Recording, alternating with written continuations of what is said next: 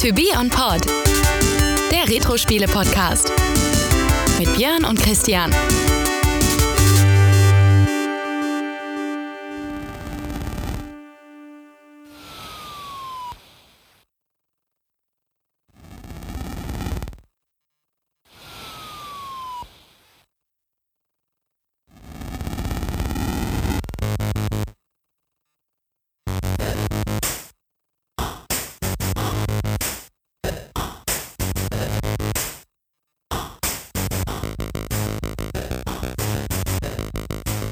Christian, Björn.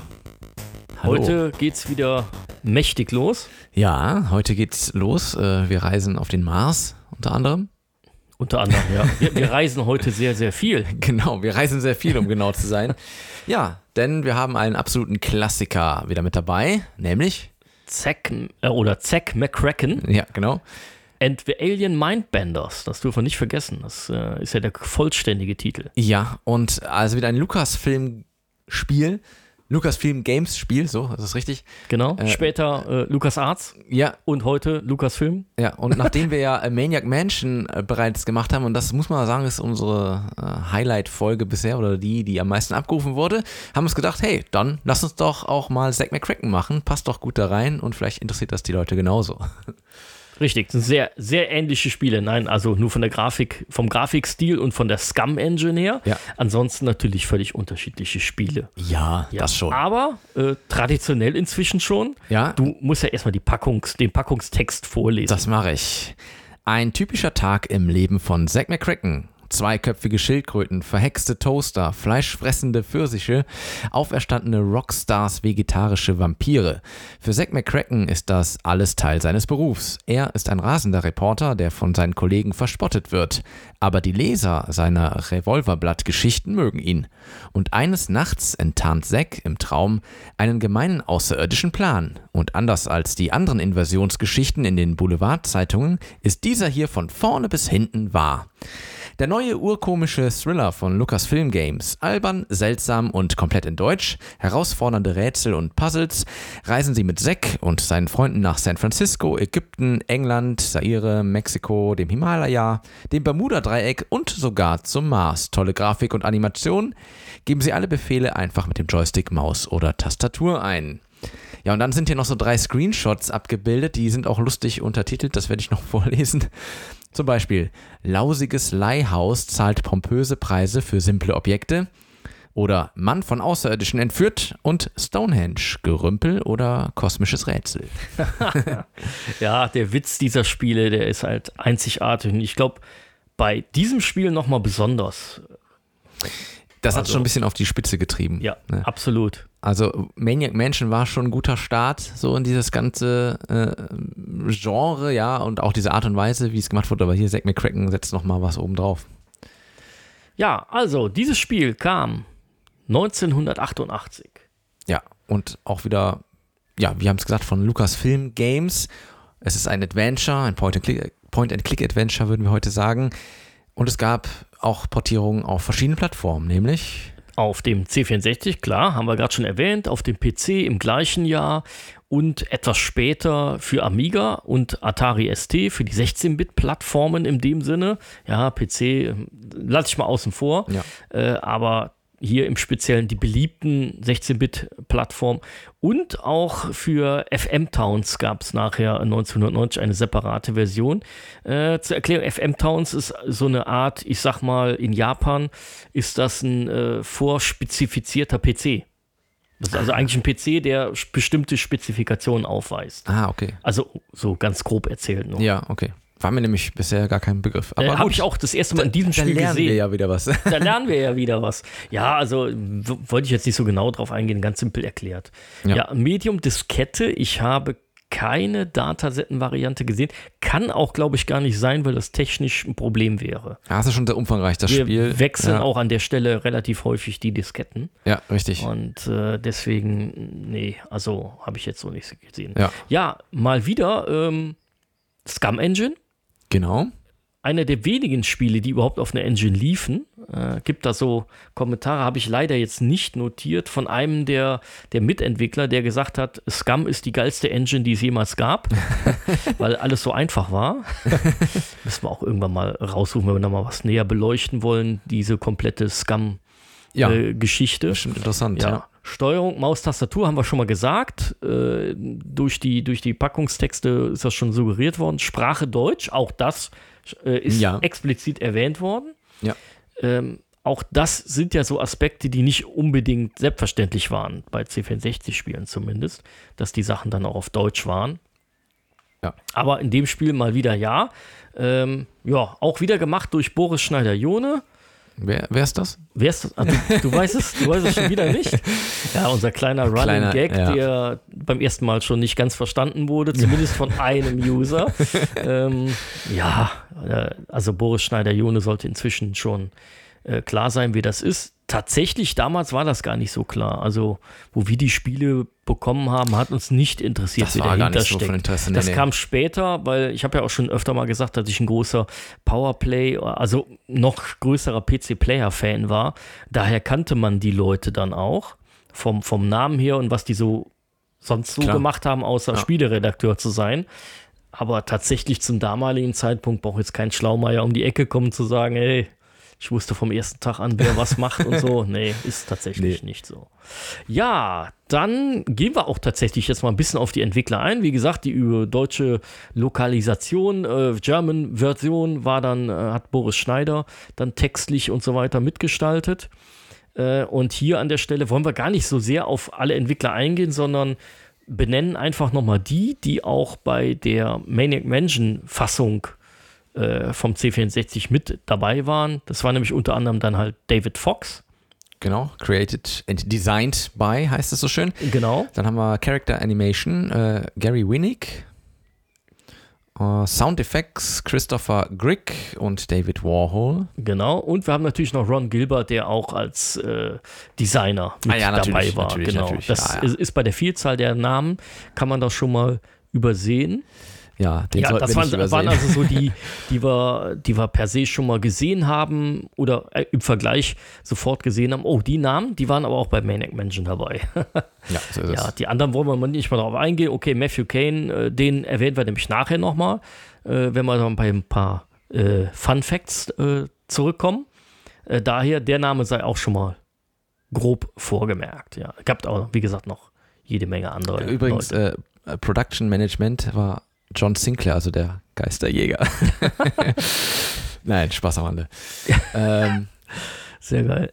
Dann, äh, ja, also wie gesagt, die Liste ist natürlich lang von den Leuten, die dort mitentwickelt haben. Man sieht auch hier, also die Produktion ist gewachsen, ja, im Gegensatz zu Maniac Mansion. Hier es war war schon, inzwischen auch schon das äh, dritte Adventure von LucasArts, das zweite mit der Scum Engine. Und das ist schon auf deutlich professionellere Beine gestellt worden, das ganze Team. Hat noch Leute hinzubekommen. Man liest es auch viel bei späteren äh, Spielen wie, wie Monkey Island, dass man halt viele Leute bei, die, die haben dann auch Monkey Island und andere Adventure gemacht und, und Day of the Tentacle und all so ein Zeug, äh, die dann aber tatsächlich erst bei Zack McCracken eingestiegen sind. Und nicht schon bei Maniac Mansion. Das sind nämlich eher die wenigsten. ja. Okay, gut, das ist mal so die Rahmen-Eckdaten gesteckt. Ich würde sagen, dann äh, gehen wir noch mal ein bisschen auf das Spiel und auf die Handlung ein. Ähm, ja, worum geht's denn? Also wir haben den Protagonisten, der genauso heißt wie das Spiel. Nämlich Zack. Zack. Äh, der Jute Zack. Zack, genau. Und äh, ja, er ist Journalist und oder Boulevardreporter in San Francisco. Er schreibt für den National Inquisitor und äh, natürlich eine Anspielung auf eine andere ähnlich lautende Zeitung.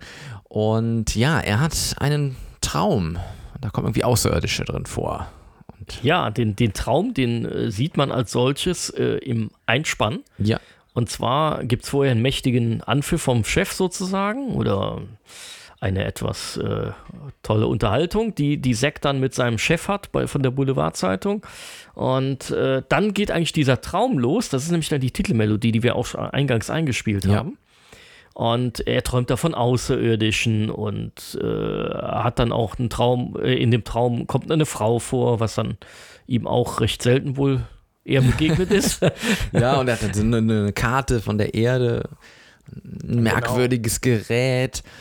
Ja, und ähm, dann nimmt das Ganze seinen Lauf, denn diese unbekannte Frau, die er in dem Traum äh, wahrnimmt, die sieht er dann am nächsten Morgen in einer Fernsehsendung. Ja, aber, aber vorher wacht er noch auf. Ja, Genau, also das ist nämlich so der, der Spieleinstieg, der richtige Spieleinstieg, wo man selbst dann mal äh, die Vorzüge der Scum-Engine wieder äh, dann sieht.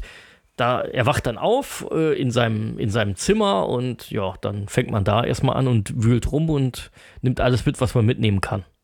genau, das ist das Erste, ne? Man sucht erstmal alles ab. Ja, Und wie das schon bei Maniac Mansion der Fall war. Und versucht erstmal alles einzusammeln. Genau. Richtig, also da hat man schon mal viel Spaß. Äh, Da kommen wir dann nachher auch nochmal zu, wenn wir so ein bisschen den Soundvergleich äh, C64 zu Amiga machen. Da kommen wir nämlich nochmal auf diesen Raum zu sprechen. Also im Prinzip nimmt man erstmal alles mit. Da äh, nimmt man eine Cashcard mit, also der, vor, der, der gedachte Vorläufer der Kreditkarte und ähm, ja, all, all solche Dinge. Ne? Ein Glas mit einem äh, Goldfisch, da muss man noch ein bisschen was machen vorher. Das sind aber dann halt alles so ähm, Dinge, die dann im Spielverlauf sich dann mehr oder weniger ergeben. Und dann kommen wir zu der Stelle, die der Christian auch gesagt hat. Genau, Äh, und diese, diese Frau kommt quasi im Fernsehen. Der musste aber auch erst den Fernseher überhaupt ansch anschalten. den ne? muss man nämlich erstmal anschalten, sonst also wird nichts. Eigentlich, man lernt sozusagen in diesem ersten, dieser ersten Szene schon mal, wenn man das noch nicht kennt, so ein bisschen mit diesem ganzen Menü und so sich auseinander und vertraut zu machen, um dann zu sehen, okay, was habe ich hier für Befehle, ja, also Ja, also das, ist der typische Aufbau, den man vom Maniac Mansion kennt. Natürlich verbessert, klar. Ja. Äh, ist auch, oh, jetzt, jetzt bin ich unsicher. Ein oder zwei Verben sind hinzugekommen, ne? Das habe ich jetzt Ja. nicht äh, im Detail vor Das habe ich jetzt tatsächlich auch nicht mehr. Aber ist, ist auch nicht so relevant. Ja, also vielleicht, wer es noch gar nicht kennt, können wir es kurz erklären. Wir haben eigentlich den, der, also der, der Spielbildschirm, was sich ab, ab, was abläuft sozusagen, ist in der oberen, oberen zwei Drittel oder Hälfte, weiß ich jetzt nicht, wie viel es ist, Hälfte wahrscheinlich ungefähr. ja, Und so in der ungefähr. unteren Hälfte haben wir dann das Menü. Dort haben wir also verschiedene Aktionsmöglichkeiten, die man auswählen kann, so mit gehe zu, öffne, nimm und so weiter, äh, um damit die Interaktion herbeizuführen und den Charakter Ja, also steuern. wie bei Maniac, Maniac Mansion, also wenn man das gespielt hat, kann man sofort in dem Spiel loslegen. Ja, Da braucht man sich gar nicht, man, man fühlt sich groß- sofort heimisch. ja, sofort heimisch, genau. Äh, es ist natürlich unterschiedlich, das Spiel, aber das werden wir auch na, nachher nochmal rausarbeiten, aber das ist prinzipiell erstmal so. Die, wenn man die Vorkenntnisse aus Maniac Mansion hat, ist der Einstieg in Zack McCracken überhaupt äh, gar kein Problem Ja. mehr. Um einfach nochmal kurz die Story abzurunden, was man eigentlich machen muss. Also äh, es stellt sich im Grunde genommen heraus, dass es äh, offensichtlich eine Invasion von Außerirdischen geben soll und die Erde muss gerettet werden, um es mal ganz plump auf den Punkt zu bringen. Äh, Und diese Außerirdischen, die Karponierer, ja, das sind eben die Bösewichte, die wollen die Menschen verdummen. Ja, und das möchte man hier gerne verhindern. Das machen die doch, wenn ich das richtig im Kopf habe, über die Telefon, äh, ja, ja, richtig. über die Telefone. ja, genau. Ja, ja, genau. Das ist äh, so total witzig gemacht, dass das dann über irgendwelche Störsignale im Telefon passieren soll. Ja. Das ist also, das Spiel hat eigentlich an jeder Stelle, nimmt es sich selbst überhaupt nicht so wirklich ernst. Naja, gar nicht. an, an, an keiner einzigen Stelle. Das ist doch bei Maniac Mansion doch deutlich anders. Äh, da gibt es das, also es hat auch viele Witze drin, aber ist doch ein bisschen ähm, ernst Ja. genommener, finde ich. Ja, also hier hat man Also wirklich. hier hat man wirklich versucht, aus allem einen Gag zu machen. Ja, ja, ja, das stimmt schon. Also hier hat man das wirklich nochmal alles deutlich übertrieben, was heißt übertrieben, aber hat es gesteigert. So, Ja. Das ist vielleicht das richtige das Wort dafür. Ähm, ja, und es, das können wir, auch, können wir ruhig schon mal sagen. Es gibt durchaus auch äh, diverse Szenen, wo man so Verquickungen zu Maniac Mansion macht, ja, Ja. so Anspielungen. Ja, genau. Wir hatten das ja schon mal besprochen in der Maniac Mansion Folge. Da, dort gibt es ja die Kettensäge, da fehlt aber ja entsprechend der Treibstoff. Diesen finden wir hier auf dem Mars, ja. Und, äh, aber keine Kettensäge. aber keine Kettensäge dazu. Es gibt auch wohl eine Stelle, da kann man hier auch dann eine Telefonnummer anrufen und dieses Anrufen, das ist im Maniac Mansion ja ein großer Bestandteil. Ja, das kann man also hier dann auch machen und derjenige an der anderen Seite der Leitung äh, spricht dann auch von Edna, das ist ein Charakter aus Maniac Mansion. Also ja, hier hat man so verschiedene Querverweise, sag ja, ich mal. so ein paar Verquickungen dabei. ein paar Insider. auch äh, echt witzig. Wurde eine Zeit lang auch behauptet, dass man äh, das irgendwie transferieren könnte, Ja, der, das äh, Benzin äh, für die Kettensäge. Aber ja, also Das auch, auch bei uns war das damals, ja, das geht. Ne? Und Das muss doch irgendwie gehen, ja. ja, Das ist doch nicht umsonst drin. Nee, aber es geht tatsächlich nicht. Ähm, ja. Nein.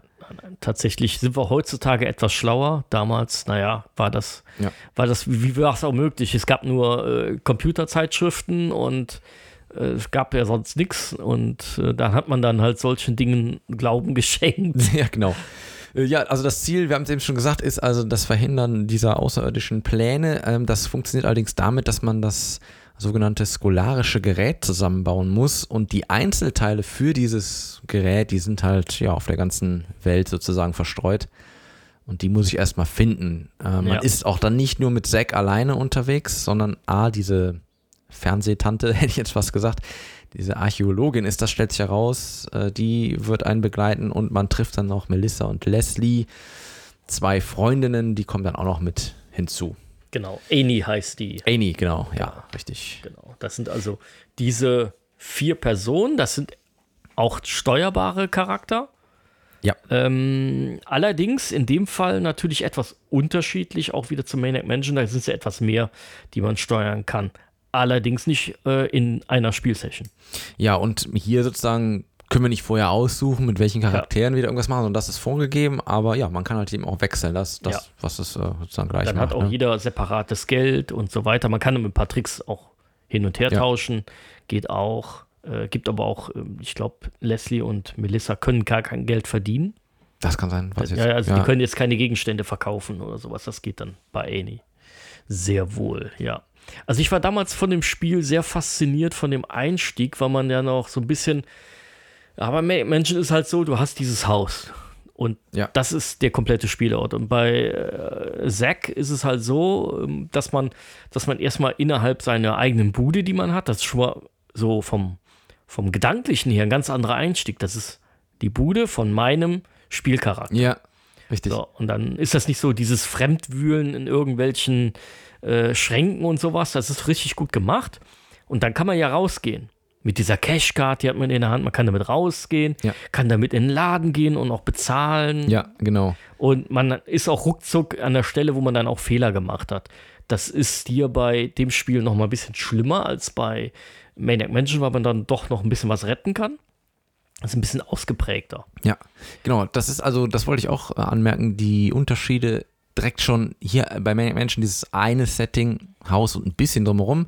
Und hier, das lesen wir auch schon im Eingangstext, äh, ich bereise ja quasi die Welt, in Anführungsstrichen. Also hier haben wir sehr viele unterschiedliche Szenen. Allerdings muss man natürlich sagen, die einzelnen Szenen als sich sind dann, dann nicht so umfangreich, aber dafür habe ich halt Ja. viele. ne? Ja, das stimmt. Also man fliegt oft äh, dann irgendwo zu einem Flughafen hin und hat am Endeffekt nur eine kurze Szene. Das kann passieren. Ja.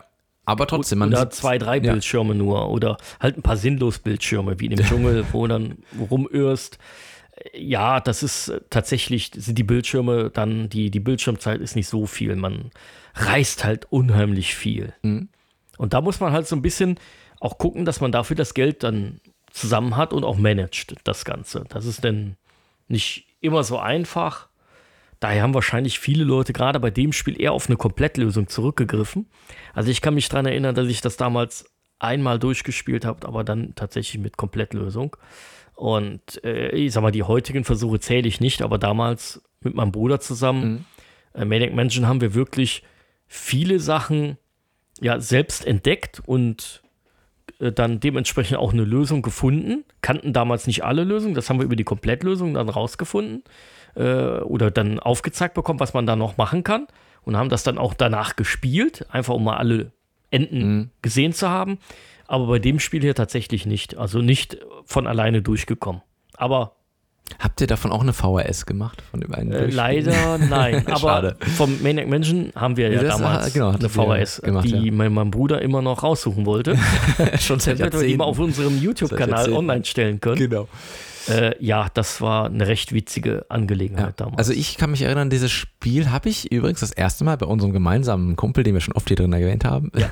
hab dessen Namen wir noch nicht sagen können, Nee, weil noch der noch nicht. nicht hier war. Aber vielleicht laden wir ihn mal, also wir laden ihn auf jeden Fall ein, wenn wir die Gelegenheit dazu haben. Ja. Ähm, auf jeden Fall, bei ihm habe ich das erste Mal gesehen und dann habe ich ähm, mir das auch direkt ausgeliehen und versucht zu Hause zu spielen. Und da muss ich schon sagen, da, äh, da haben wir aber alle auch in der Zeit, wir haben immer versucht, ja jeder von uns hat versucht, da, da weiterzukommen und da wir, hat man sich ausgetauscht, ähm, wo, wie, wie es am besten geht, wo sind irgendwelche Fallstrecke und so weiter. Aber das ist so ein Spiel, was ich auch tatsächlich, wenn ich mich richtig erinnere, nie durchgespielt habe. Nee, habe ich nicht. Und ich habe, äh, ich bin oft gescheitert. Ja.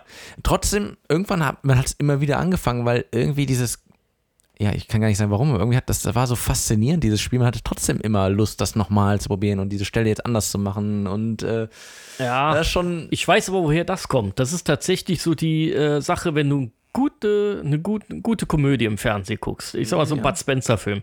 Wie oft hast du bestimmte Bud Spencer-Filme in deinem Leben gesehen? Wenn's das Zehnmal, zwanzigmal, weil es immer noch lustig ist. So, und das war bei dem Spiel hier nicht anders. Äh, Du hast einfach diese ganzen lustigen Szenen mit den doppelköpfigen Eichhörnchen und all so ein Zeug. Ne? Das hast, hast du halt alles äh, dir tausendmal angucken wollen oder auch anderen zeigen wollen. Das hat man ja auch gemacht. Ja, das stimmt. Und da, wo du es gerade ansprichst, diese, diese, dieses Spiel hat so viele Dinge, die jetzt immer noch als, äh, als, als, Als Running Gags, als Running ne? Gag in anderen Spielen immer noch, also doch, ne, ein zweiköpfiges Eichhörnchen oder auch äh, er setzt sich ja diesen, diesen Hut und diese Brille mit der Nase auf, so als Diese Verkleidung. Nasenbrille, genau. Ja, diese Nasenbrille, genau. Das ist ja auch so ein Ding, was woanders vorkommt. Also da sind so viele, ja, ja, so viel losgetreten in diesem Teil hier, was woanders immer wieder vorkommt. Ja, Äh, also das, das, äh, da gibt es immer wieder Querverweise zu, gehen wir jetzt gar nicht alles drauf ein, aber ja. es gibt halt diese lustigen Szenen, äh, gerade am Anfang, sehr viel, äh, es sind sehr viele sehr bekannt, weil eben auch nicht jeder so weit gekommen Ja, ist. das stimmt. Das, Wie ich dann halt auch nicht bis und ich Ende auch nicht. Also wir haben es damals nur über eine Komplettlösung, Ja. irgendwann mal. Und ich glaube sogar, äh, weil mein Bruder und ich, wir haben ja die C64-Variante gespielt und er hat irgendwann auch einen Amiga bekommen. Wir haben auch die Amiga-Variante Mhm. gespielt. Ich glaube, wir haben das sogar erst mit der Amiga-Variante durchgespielt Okay, ja. aber dann auch nur anhand einer Komplettlösung. Und das war alles nicht so einfach, weil man musste halt diese Reisekosten managen und hier und da gab es so ein paar Geschichten, die echt schwer waren zu handeln. ja. Also es Also- gab auch tatsächlich Sackgassen einfach im Ja, es Spiel. gab auch Sackgassen und das ist natürlich dann immer so eine Sache. Klar, die gab es bei Ma- Maniac Mansion auch, aber da war es oft so, ja, okay, du bist im Pool, das Wasser war abgestellt, dein Charakter war da drin. So, du hattest gespeichert, dann hat man einfach mal ausprobiert. Was passiert denn jetzt, wenn ich das Poolwasser wieder aufdrehe? Ja. ja. Dann war der Charakter weg. Ja gut, dann letzte neun Gutes. Das waren dann, also das war zeitlich alles nah beieinander und äh, wieder revidierbar in dem Sinne. Und das ist hier dann halt doch ein bisschen anders gewesen. Äh, Deutlich schwereres Spiel. Äh, und so waren ja eigentlich die LucasArts-Spiele gar nicht gedacht. Das hat man ja auch dann später wieder bei Monkey Island und sowas dann gesehen, wo es dann alles etwas entschärfter war. Also ich empfand das damals als sehr schwer. Ja. Jetzt waren wir aber auch recht jung. Das darf man Das dabei auch auch nicht hinzu, ja. vergessen. Das Spiel kam 88, da war ich dann halt auch noch keine 10. Du erst recht nicht, bist ja noch ein bisschen ja. ganz ich, ich habe es auch, glaube ich, auch nicht genau Mit zu dem Sicherheit Zeitpunkt. später, ja. Ja, es müsste so Anfang der 90er gewesen sein, irgendwas, keine Ahnung. Also ich habe das auch irgendwie wahrscheinlich 89 gespielt, wo ich dann 10 war. Aber trotzdem 10 und dann so ein Spiel ist, ich denke, wenn man da ein paar Jahre mehr auf dem Buckel hat, ein bisschen mehr Erfahrung und so, dann geht das schon besser. Ja, ich denke auch. Ja. ja. Nicht ganz so einfach, das Ganze. Ja, auf die Charakter sind wir ja schon mal eingegangen. Es gibt die, die, die Amy, ähm, es gibt die Leslie, die Melissa und, und, und halt Zack. Eigentlich nichts Besonderes. Ja. Das sind Was, das ist so ein bisschen Trivia, können wir noch anmerken, wie die Namen überhaupt zustande Ah, gekommen das, sind. fand, das fand ich aber richtig gut. Das ist Äh, noch da habe lustig ich nach, nach langem Suchen habe ich echt gute Trivias gefunden. Ich habe bei dem Spiel tatsächlich sehr viele gefunden. äh, schon, schon Wahnsinn. Und einer ist halt ähm, ziemlich witzig von dem, von dem Ganzen, nämlich, dass diese äh, Begleiterin Amy, Melissa und Leslie, die Vornamen, sind halt von den damaligen Freundinnen von, von dem äh, Ron Gilbert, von dem David Fox und vom Matthew Kane, äh, die, die Freundinnen gewesen. Ja. Und das ist echt, Und äh, man hat den Hauptcharakter, Zack McCracken, hat man durch äh, Zusammenwürfeln aus Namen aus dem Telefonbuch dann äh, ja zusammenge zusammengewürfelt quasi. Ja. Also, weil wo kommt so ein Name her? ja, wo kommt der Name her? Ja. Genau, aber man hat auch bestätigt, also den Namen als solches gab es nicht. Man hat wirklich Vorname und Nachname passend zusammen ja, ge ge gewürfelt. Ähm, ja man echt, dann, echt interessant. man hat noch so, du hast das ja auch in diesen Trivias mit aufgelistet, äh, so ein paar lustige Sachen gemacht. Zum Beispiel, dass ähm, wenn, wenn Leslie sich den Helm auszieht, dass ja die Haarfarbe sich ständig ändert und äh, das war dann eben auch zurückzuführen auf die, die Freundin, die sich halt ja auch an dieser realen Zeit dann die Haare gefärbt hat. Ja, das ist also eigentlich genial gemacht. Sollte man halt wissen, das sind natürlich so Entwicklerinformationen, die irgendwann mal irgendwo rausgerückt werden. Aber das ist schon echt interessant, dass, man, dass, dass sowas dann auch gemacht wird. Ja. Ne? Was ich auch äh, erwähnen würde, ist man diese ganzen äh, Themen, die man hier drin hat, ja, die waren damals halt ziemlich populär, so diese ja, so New Age-Bewegung äh, ja. gab es ja da und dann waren eben so Sachen wie Spiritualität und solche Sachen, außerirdisches Leben und so, das war halt sehr angesagt. Und da hat man sich dann hier auch Beratung quasi äh, geholt, um zu schauen, welche Themen kann man alles in dieses Spiel, kann man in dieses Spiel einbringen. Und so gibt es dann eben hier dieses Mars-Gesicht, die Außerirdischen, das Thema und so, ne? Das ist dann alles hier so mit reingekommen. Ja, ähm, darf man auch nicht zu hoch aufhängen. Es wurde halt einfach äh, genau wie alle anderen Ideen, man hat wahrscheinlich eine Riesensammlung an Ideen gehabt und ja. hat die einfach versucht, ins Spiel einzubauen. Ja. Äh, ich glaube jetzt nicht, dass man da jetzt auf irgendwie eine bestimmte Richtung gehen wollte. Man wollte New Age machen, ja, hm. aber zu hoch sollte man das Thema natürlich nee, aber man hat tatsächlich geguckt, man hat so eine Liste gemacht, eine Sammlung an Themen, ja. die mit diesem Experten hier und hat dann geschaut, okay, was können wir tatsächlich im Spiel unterbringen daraus. Ähm, ja. Man hat auch noch eine Anspielung übrigens auf einen ganz berühmten Film, Nämlich es gibt also hier auf dem äh, Mars einen Monolith und der ist eine Anspielung auf den Film 2001 Odyssee im Weltraum. Dort gibt es diesen Monolithen ja auch ganz präsent. Also ja. Also da sind wirklich super viele Sachen, äh, haben wir da tatsächlich gefunden. Und äh, ja, die, die sich halt dann auf, eher auf die Story oder die Story beeinflussen, so ein bisschen. Äh, das basiert. Dann haben wir aber noch ein paar andere Aspekte ähm, rausgearbeitet. Es sollte eine Apple II-Version geben, die dann wohl nicht mehr kam. Äh, und äh, auch so, so nette Geschichten, dass die ja im Prinzip vom ersten Entwurf des Spiels bis hin zur Fertigstellung, dass es nur neun Monate gedauert hat.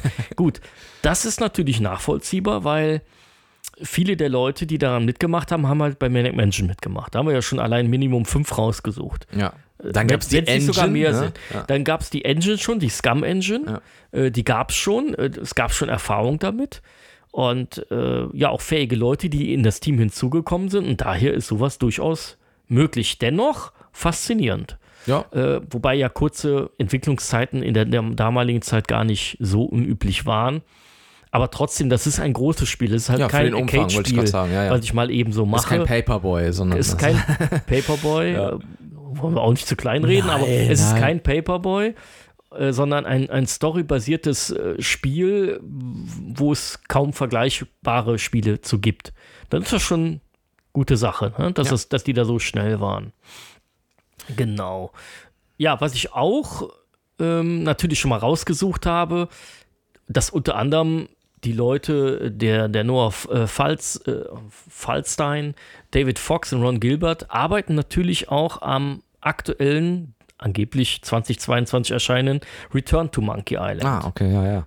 Ja, ist ja für dich eher so ein bisschen Neuland, weil das du da ist ein neues Spiel. Das ist ein neues Spiel. Ja, weil ich habe mitbekommen, man, äh, die Fans sind nicht ganz zufrieden mit dem Grafikstil. Das ja, habe ich da mitbekommen. Eine Riesendiskussion. Das habe ich mitbekommen. Drum. Ansonsten, ja. Äh, ja, verfolge ich das nur am Rande. da stimmt. sollte man den äh, Kreativen vielleicht einfach die Freiheit lassen. Es hat ja bei diesen Spielen auch funktioniert.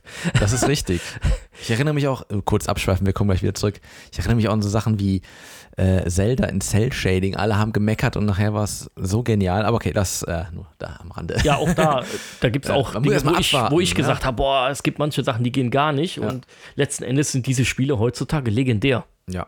Davon halt nicht vergessen. Aber das nur am Rande. Wie gesagt, die drei mindestens, es sind auch garantiert mehr. Also bin, ja. jetzt, äh, hab das, bin ich voll in die Tiefe gegangen. Es sind immer auch die, die mir sofort aufgefallen sind. Man findet es tatsächlich jetzt auch auf der offiziellen Seite nicht überall, wer jetzt genau überall mitwirkt bei dem neuen Monkey Island, aber schon sehr interessant. Ich bin gespannt, was da kommt. Mhm. Aber zurück zu diesem Machwerk. Yep.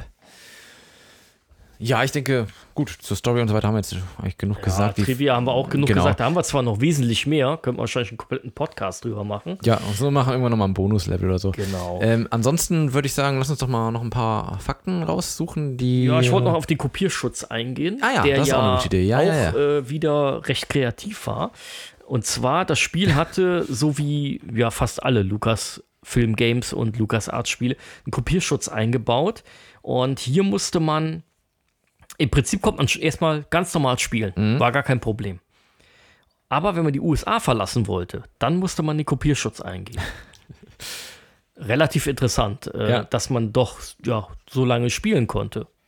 Äh, ja, ja, Das jeden ist Fall. schon eine Da hat recht man sich lang- vielleicht erst gefreut. Ey, Mensch, das geht ja auch so. Geht ja auch so und es gibt gar keinen Kopierschutz. Und äh, ja, wenn man den fünfmal falsch eingegeben hat, dann ist äh, Zack auf einen, ja, in ein Piratengefängnis verbannt worden. Ja. Äh, Ja, schlecht, das Spiel ja. war dann automatisch vorbei. Aber Ja. da kam nochmal eine kurze Szene und ja. Ja, man hat äh, auch, um das Kopieren ein bisschen zu erschweren, dieser Codes, hat man die tatsächlich auf dunkelrotes Papier gedruckt. Ähm, wahrscheinlich konnte Ja. man die dann nicht einfach mal durch den Kopierer jagen. Das- Kleiner Fun-Fact am Rande: ähm, Dieses dunkle Papier war tatsächlich schwer zu kopieren Ja. Für damalige Geräte. Heutzutage würde es ja Heute funktionieren. ist kein Problem, klar. Und der Kopierschutz, der nachher kam, den man zum Beispiel vom Monkey Island kennt oder auch von Mit- mit der Indiana- Scheibe, oder? Mit der Scheibe, mit Ja. dem, bei Indiana Jones war das, bei dem Fate of Atlantis war das auch so. Der war viel einfacher zu kopieren, weil du einfach nur die Scheibe auseinander gemacht hast, hast die beiden kopiert und nachher wieder zusammengefügt. Ja, klar, ja. Das war viel einfacher als dieses, äh, dieser, dieser alte Kopierschutz. Deswegen, der das war fand ich, effektiv eigentlich, ja. der, der war viel effi effizienter. Gut, noch effizienter war, äh, hatte ich mit dem Jan besprochen, äh, bei Railroad Tycoon war es ein bisschen anders. Äh, aber bei Micro-Pros-Spielen war es damals äh, üblich. Die haben ja sehr fette Handbücher gehabt. Ah. Und man hat dann einfach verschiedene Seiten genommen und gesagt, äh, Seite 50, Zeile 5, drittes Wort. Ja, ja, ja. Und der war natürlich viel effizienter, weil du hättest dann hunderte Seiten kopieren müssen. Ja. Es gab, äh, ich weiß nicht mehr, welches Spiel das war, da war das auch so und dann gab es dann irgendwann mal so ein Sheet, wo das, wo diese ganzen Kombinationen drin war, dann musste man nicht das ganze Buch kopieren, dann hatte es quasi eine Übersicht. Ja, ja. Aber ja, es ist also schon deutlich tatsächlich hat man bei aufwendiger. dieser FM-Towns-Version den Kopierschutz auch ganz weggelassen. ja. ja. Das war, weil ja, weil das Spiel kam später und man hat sich wahrscheinlich gedacht, wer das Ding in Japan hat, ist ja eher ein Japan-spezifisches Produkt Ja, ja, gewesen. genau. Ja. Ja, Ja, was haben wir denn da noch Schönes? Wir haben Fortsetzungen dieses Spiels, wobei wir noch gar nicht über Grafik, Sound etc. gesprochen haben. Vielleicht machen wir das erstmal fertig. das können wir gerne tun. Ja, genau. Ja, wir haben, gut, zur Grafik, wir haben also hier das anhand der Engine haben wir eigentlich einen ähnlichen Grafikstil, wie wir das auch im Maniac Mansion schon Zumindest kennen. ne? bei der C64-Version, C64-Variante. ja, also ja. Manic Mansion ähm, war ja, also da ist es ein bisschen anders gemacht worden. Da sieht die Grafik auf, dem, auf den 16-Bit-Varianten natürlich ein bisschen ähnlich aus. Ja. Hier hat man tatsächlich eher für jede Version, die man nachher bringen wollte, auch eine separate Programmierung vorgenommen, was die Grafik angeht. Und daher ist eine, eine 8-Bit-Version deutlich schlechter aussehend als eine Amiga 16-Bit-Variante oder Atari ST. Da sieht man dann Ja. den Unterschied schon deutlicher als bei anderen Spielen der LucasArts-Ära aus der Zeit. Oder Lucasfilm Games-Ära. Ja. Ne? Da ist es etwas anders gemacht. Aber äh, ja, wie gesagt, deutlich unterschiedlich, aber für jedes System wieder meiner Meinung nach tolle Grafik. Also das Spiel macht hier an der Stelle nichts schlechter als Maniac Mansion, vielleicht an der einen oder anderen Stelle sogar ein bisschen besser, Mhm. kann man schlecht sagen. War natürlich dann nicht mehr so ganz neu. Man kannte diesen das ja schon Stil, gesehen. Ja, ja, das kannte man schon, aber also ich habe ich hab ja wirklich nur die C64-Version gespielt und ich fand das Gesamtpaket für den C64 gut. Ja. Also klar, wäre jetzt die Amiga-Version sah ein bisschen detailreicher aus, natürlich. Ja, also wir haben das, die üblichen Probleme eines C64 Ja. mit den langen Ladezeiten. ja, ja, das auf jeden Das Fall. war beim Amiga natürlich etwas entspannter, äh, wenn auch noch vorhanden. Aber trotzdem, das war natürlich auch vorhanden. Aber Grafik war halt immer noch top. Und ja, es gab kaum vergleichbare Konkurrenzprodukte, die die, die äh, also so eine gute Steuerung und dann können wir eigentlich die Steuerung direkt mit abhandeln, die so eine gute Steuerung hatten oder äh, auch eine Grafik wie dieses Spiel. Also die ganze Kombination war schon eher einzigartig. Ja. Und ja, wo wir bei, bei der Steuerung sind, auf dem Amiga habe ich natürlich den Vorteil, dass ich eine Maus verwenden kann. Das war ja beim C64, da gab es zwar eine Maus, aber die war ja nicht so schnell, auch in der, Mhm. in, in der, in der Mauszeiger äh, Nee, Geschwindigkeit man hat- und so ja, weiter. Ich habe das auch eigentlich nur mit Joystick dann gespielt, das war ja auch völlig okay. Man war das ja eh gewohnt. Ja, wir, wir kannten es ja nicht Ja. anders. Für uns war es ja eh alles äh, neu. Aber man war schon näher, sehr nah dran an dieser Geschichte mit, mit, äh, mit dem Amiga, wo, wo es dann halt schon mit der Maussteuerung deutlich besser ging. Also wenn Ja. man das einmal gespielt hat, hat man dann nichts mehr anderes gemacht. Ne? Das stimmt schon. Ja, nee, ans wie gesagt, man erkennt auf jeden Fall die Handschrift sozusagen. Ja, also, also das ist deutlich zu erkennen. Ja. Das alles sieht sehr gleich aus. Also man könnte wahrscheinlich auch ein paar Screenshots zusammenschneiden und dann würde man nicht mehr erkennen, welches welches Spiel ist. Ja, ja, aber grafisch äh, absolut wieder auf einem hohen Niveau, meiner Meinung nach. Und ähm, ja, dann kommen wir eigentlich auf den Sound, der dann doch in den Versionen wieder etwas unterschiedlicher sich darstellt. Der ist ein bisschen anders, ja, stimmt. Also wir hatten ja zu Anfangs den Titelsong vom C64, dann würden wir jetzt mal zum Vergleich erstmal den Titelsong vom Amiga bringen. Und wenn wir den gehört haben, dann schauen wir mal, oder hören wir besser gesagt, in die Spielgeräusche rein. Da haben wir nämlich ein bisschen was zusammengetragen, C64 und Amiga. Und zum Abschluss hören wir dann nochmal einen Song aus der C64-Version, nämlich den Flughafen. Los geht's.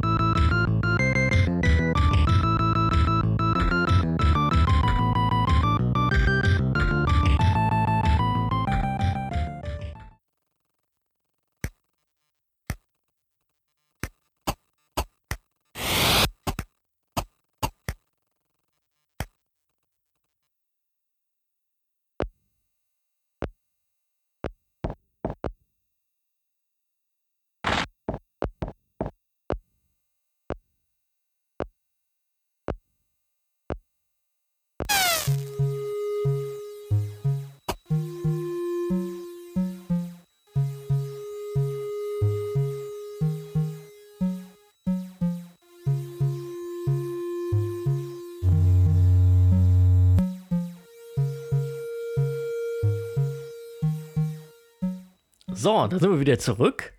Ja, ich hoffe, ihr konntet die Unterschiede so ein bisschen erkennen äh, zu diesen 8-Bit- und 16-Bit-Varianten. Das wollen wir so ein bisschen rausarbeiten, dass das dementsprechend äh, ja doch deutlich ein Unterschied ist.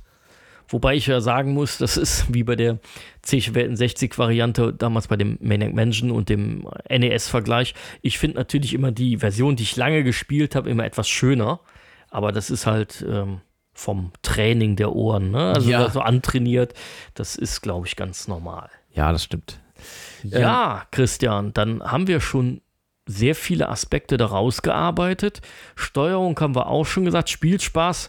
Ja, Spielspaß brauchen wir eigentlich, man hört es auch raus, wir haben sehr viel Spaß. Ja, das Spiel. werden wir auch gleich nochmal äh, in der in Bewertung sicherlich hören. Ja, was wir noch machen müssten, aus meiner Sicht hat man noch nicht gemacht, ist, was, äh, wie sieht es aus mit, ja gut, Verkaufszahlen haben wir jetzt nicht so gefunden. Verkaufspreis ist vielleicht noch interessant. Ja, also es ist so ein bisschen typisch, so zwischen 49 und 69 Mark, je nachdem, welche Variante also für welches System man gekauft hat. Die 69 beziehen sich, glaube ich, eher so auf die PC-Variante, die 49 eher auf die C64-Variante und dann zwischendrin dementsprechend die Amiga, Atari ST und so weiter ja. Version. Äh, Verkaufszahlen habe ich jetzt so direkt nicht gefunden, aber äh, kommerzieller Erfolg ist es. Das ist das, was man von allen hört. Und äh, sonst hätte man auch nicht mit der Konstellation den Programmierern dementsprechend noch so viele weitere ja. Adventure gemacht und eine ganze Ära geprägt. Auf jeden Fall.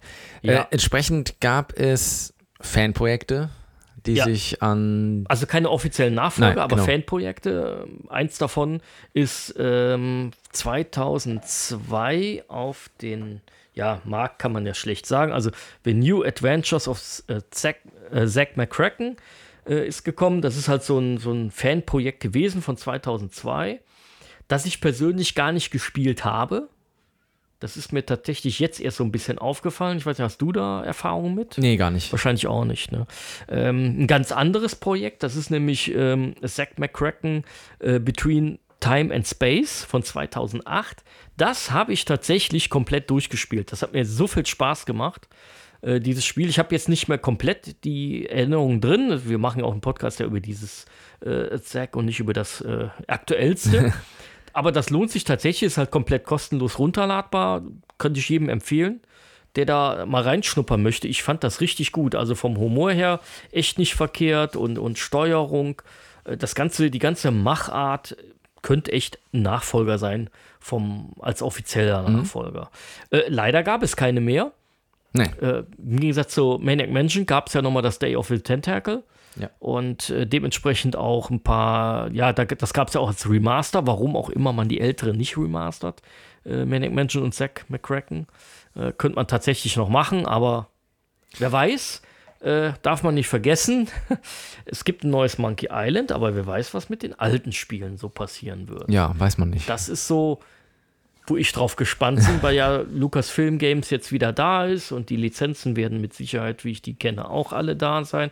Ja, mal, mal abwarten, ob da vielleicht doch noch mal was, zumindest im Remastered oder so gemacht wird. Ja, bin ich auch mal gespannt. So, Vielleicht so da zumindest äh, äh, schön äh, vernünftig spielbar wäre mal was. ja, Ja. womit wir auf die Bewertungen Genau. zurückkommen. Ähm, Was haben wir denn alles Schönes? die Powerplay 1088, also ein recht früher Test wahrscheinlich, gibt für die C64-Version 91%. Sehr gut. Dann haben wir nochmal Powerplay 289. Das ist dann diesmal die Amiga-Version und die bekommt 1% mehr, nämlich 92%. Ja, das ist wahrscheinlich für die bessere Grafik und den, Ja, und den. Stereo-Sound, der da mehr oder weniger drin ist. Die Powerplay 489 hat auch 92% gegeben für die Atari ST-Variante. Okay. Ja, und dann haben wir noch die Happy Computer im Sonderteil 988. Das ist die DOS-Version. Die bekommt 91%. Ja, wobei da angemerkt sei, dass es äh, sei, die Happy Computer Leute sind die gleichen wie bei Powerplay und ich habe auch keine großartigen anderen Tests jetzt gefunden, die zumindest repräsentativ wären. Aber hier haben wir mal alles abgearbeitet. Die DOS-Variante sah ja auch sehr gut aus. Ähm, wenn man jetzt mal guckt, vergleichbare Spiele, die 88 rausgekommen sind auf DOS, die waren ja immer eher so, ah, sahen schlecht aus, wegen den verschiedenen Grafikkartensystemen, die es da beim PC nun mal gab und auch äh, Sound war ja auch immer so ein Problem. Und die Variante war doch eher tendenziell eine gute Variante. Ja. Genau. Ja. Deswegen kommen wir jetzt eher so zu unseren Bewertungen. Oh ja, genau. Wir vergeben wieder Sterne. Wir machen das getrennt voneinander. Fünf Sterne maximal in 0,5er Schritten und am Ende versuchen wir uns auf eine gemeinsame Wertung zu einigen. Meistens klappt das ja auch Also sehr gut. ja, tatsächlich bisher klappt es ganz gut. Wir müssen uns nicht darum schlagen. Ja, ähm, ich weiß gar nicht, ich halte es gar nicht so genau nach, wer anf anfängt. Ich äh, glaub- ich glaub- diesmal bin ich dran. Ich, glaube glaube, wir haben auch. letztes Mal schon mal Ja, ja, dann äh, mach du was, was reingebracht. Äh, Ist auch eigentlich egal. Wir wollen uns ja nicht immer gleich halten. Das genauso mit dem Vorlesen ist mir auch aufgefallen. Das machst meistens du. Müssen wir in der nächsten Staffel vielleicht mal ein bisschen anpassen. Obwohl, Ich mache das gerne. ja, du machst das gerne. Äh, ich muss ja auch immer ganz viel andere Arbeiten machen. Du machst ja dann, so viel Vorarbeit. ich glaube, da Ja. hast du ein schlechtes Gewissen. da und kannst du dich deswegen, da mal ein bisschen zurücklehnen für die paar Sekunden. ja, da Ja. bin ich mal gespannt auf deine Bewertung. Ja, meine Bewertung. Oh, schwierig. Also, man muss hier einfließen lassen, dass ich das Spiel so zeitnah, als ich es auf dem C64 gespielt habe, nicht durchgespielt habe und auch nicht durchspielen konnte. So. Äh, das war mir zu schwer. Das gibt schon mal ein bisschen Abzug. Ja. Sa sag ich mal so. Ja, okay. Ähm, dieses ganz Neue hatte ich auch noch nicht. Also ich hatte bei Maniac Mansion immer dieses, das war für mich dann so, boah, eine ganz neue Welt. Ein Riesenspiel. Gigantisch groß. Äh, da, da, das, das waren so die Eindrücke, die man dann hatte. Und das war so bei Zack McCracken, ja, kannte man ja schon. Auch wenn der Aspekt, ich habe es ja auch mal erwähnt, äh, natürlich eine ganz andere Sichtweise war. Ne? Eigenes Haus und dann geht man runter und Ja. hat ein bisschen Freiheit durch die Cashcard. Das war dann doch eher wieder was Neues. Das haben sie auch sehr gut gemacht. Ja, ohne jetzt groß Umschweife. Also Sound war gut, Grafik war gut, nach wie vor. Und Ladezeiten waren natürlich auf dem C64 auch wieder da, beim Amiga nicht ganz so heftig. Für mich, ich würde ganz gerne fünf sagen, aber man muss schon ein paar Sachen abziehen und deswegen sage ich viereinhalb ist es für mich. Wäre die gerechte Bewertung dabei und spiegelt so ein bisschen auch wieder die Presse wieder, die es dann damals zu dem Spiel gab. Ja. Ja, dann mache ich doch mal meine Wertung und ich kann dich schon mal beruhigen, ich gebe auch viereinhalb. Oh, schön. ja, ich, es ist ähnlich, also ich habe zwar die Amiga-Version nie gespielt, aber ich war, ja, ich kenne nur die C64-Version, ich war von der äußerst begeistert.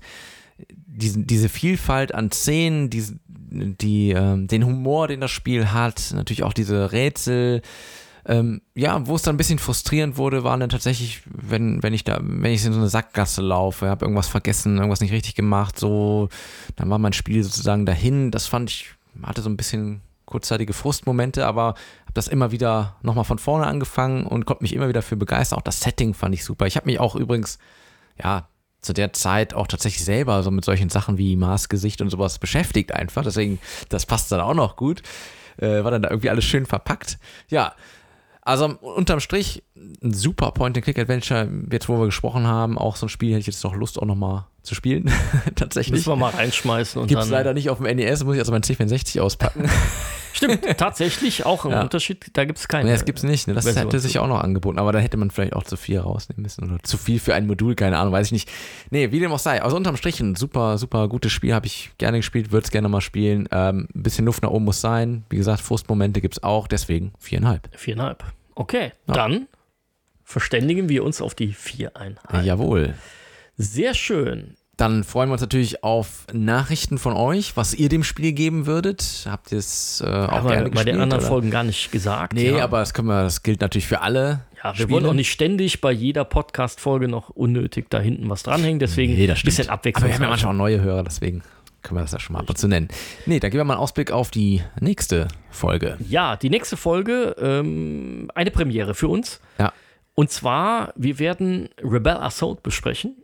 Ähm, ja, es ist, das ist, glaube ich, auch das erste Mal, dass wir von einem Hersteller doppelten Spiel das besprechen richtig, innerhalb ja. einer Staffel. Ja.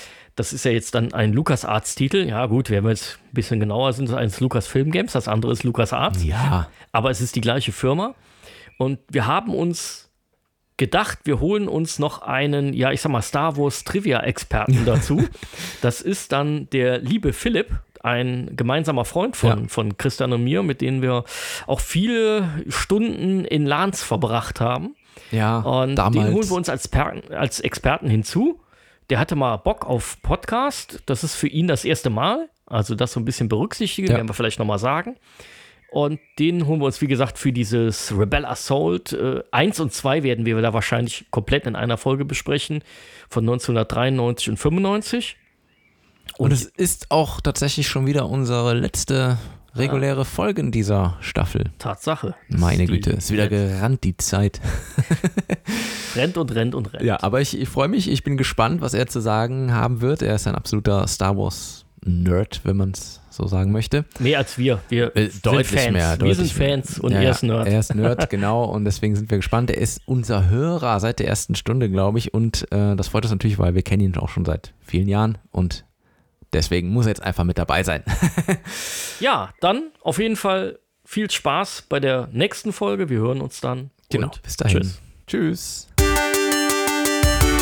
Das war To Be On Pod, der Retro-Spiele-Podcast. Hat dir diese Folge gefallen? Dann hinterlass uns einen Kommentar und teile die Episode in den sozialen Netzwerken oder erzähl deinen Freunden davon. Wir freuen uns übrigens besonders über eine Bewertung auf Apple Podcasts und Spotify. Wenn du uns unterstützen möchtest, findest du alle Möglichkeiten dazu auf unserer Website tobeonpod.de.